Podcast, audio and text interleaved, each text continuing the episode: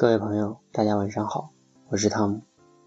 前段时间，如果你要是了解新闻的话，你一定会听说房祖名啊、张默呀这两位成龙跟张国立的大公子都因为吸毒的事情被抓，这样一个新闻哈。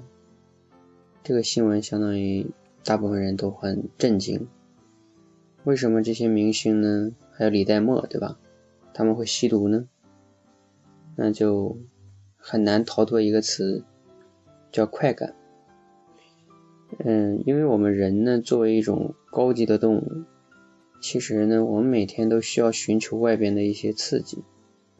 如果你仔细想一想，你的生活中每天都是重复的，吃的一样，睡的一样，走的路一样，见的人都一样，干的事情也一样，人一般会疯掉的。所以呢，人就需要一些刺激，也就是需要一些感觉。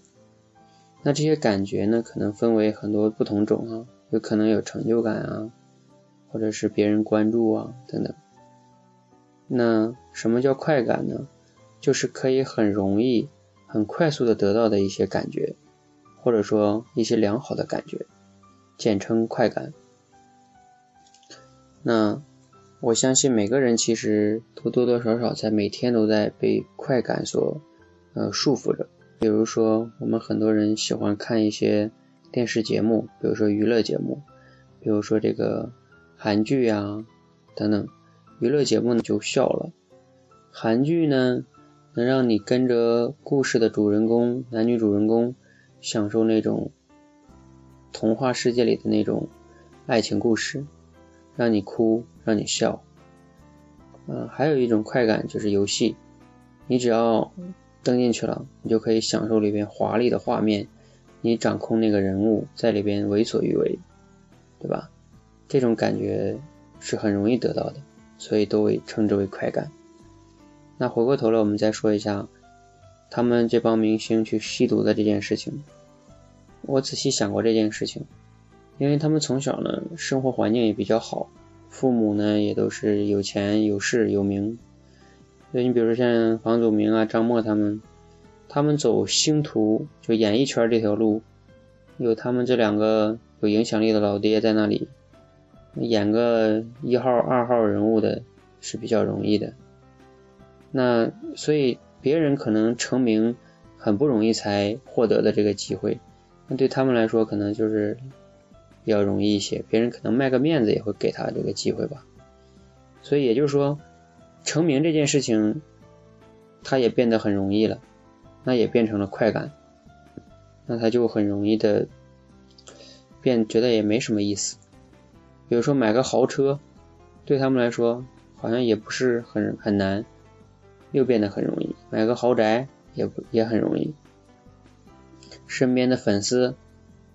嗯，一大票一大票的，这个男女朋友就不知道了哈，估计也也很容易哈。所以当他们没有什么刺激的时候呢，身边有这些估计不太良的朋友们，又见各种刺激的方式，比如说毒品就是其中之一。